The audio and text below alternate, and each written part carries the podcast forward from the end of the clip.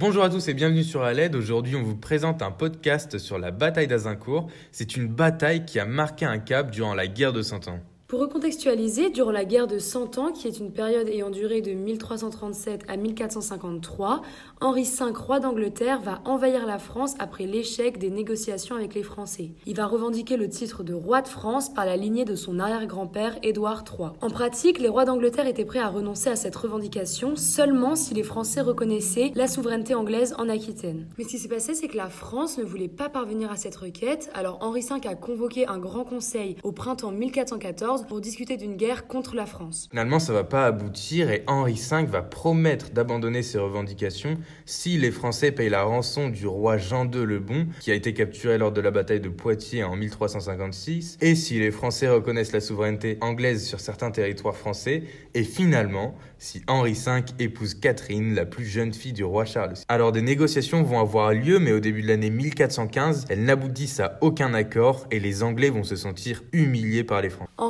le mercredi 14 août 1415, la flotte d'Henri V débarque en France avec une armée de plus de 30 000 hommes. S'ensuit alors le siège d'Arfleur, durant lequel l'armée du roi d'Angleterre va être frappée par la dysenterie, qui est une maladie infectieuse. À partir de là, Henri V doit abandonner cette conquête pour rentrer dans son royaume, mais lui et son armée sont interceptés le 24 octobre près du village d'Azincourt. La bataille devient alors inévitable. Il faut savoir qu'alors que les combats n'ont pas encore débuté, des négociations vont s'engager avec d'un côté les Français qui demandent au roi d'Angleterre de renoncer à la couronne de France, tandis que de l'autre, les Anglais qui exigent le, le, libre accès à Calais pour pouvoir rentrer chez eux. Malheureusement, ces négociations, elles vont échouer et dès l'aube, les premiers combats vont commencer pour donner lieu à ce qu'on appelle aujourd'hui la bataille d'Azincourt.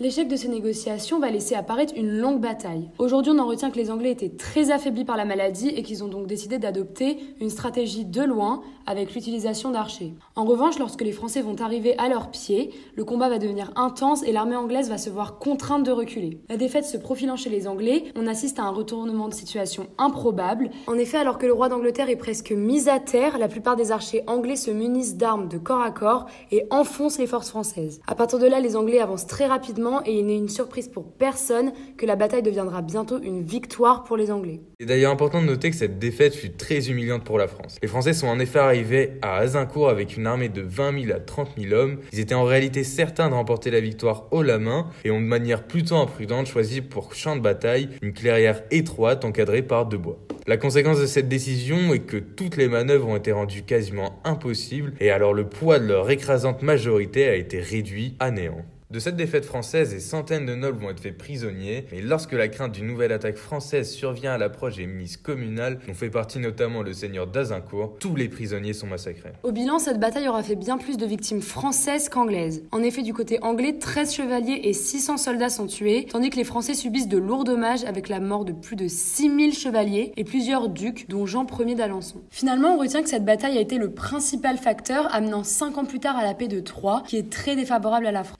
De ce 25 octobre 1415 est donc plus politique et psychologique que militaire et stratégique. Aujourd'hui, on retient que le traité de Troyes en 1420 et le partage de la France n'auraient sans doute pas eu lieu sans Azincourt. En revanche, malgré la leçon tactique, on peut pas dire que cette défaite française signe totalement la fin de la bataille de cavalerie, ni même de l'idéal chevaleresque. La chevalerie française aura d'ailleurs l'occasion de prendre quelques revanches comme à Cassillon en 1453. Finalement, pour les Anglais, la bataille d'Azincourt restera parmi l'une des plus glorieuses victoires, prise comme modèle tant par Henri VIII que par Shakespeare.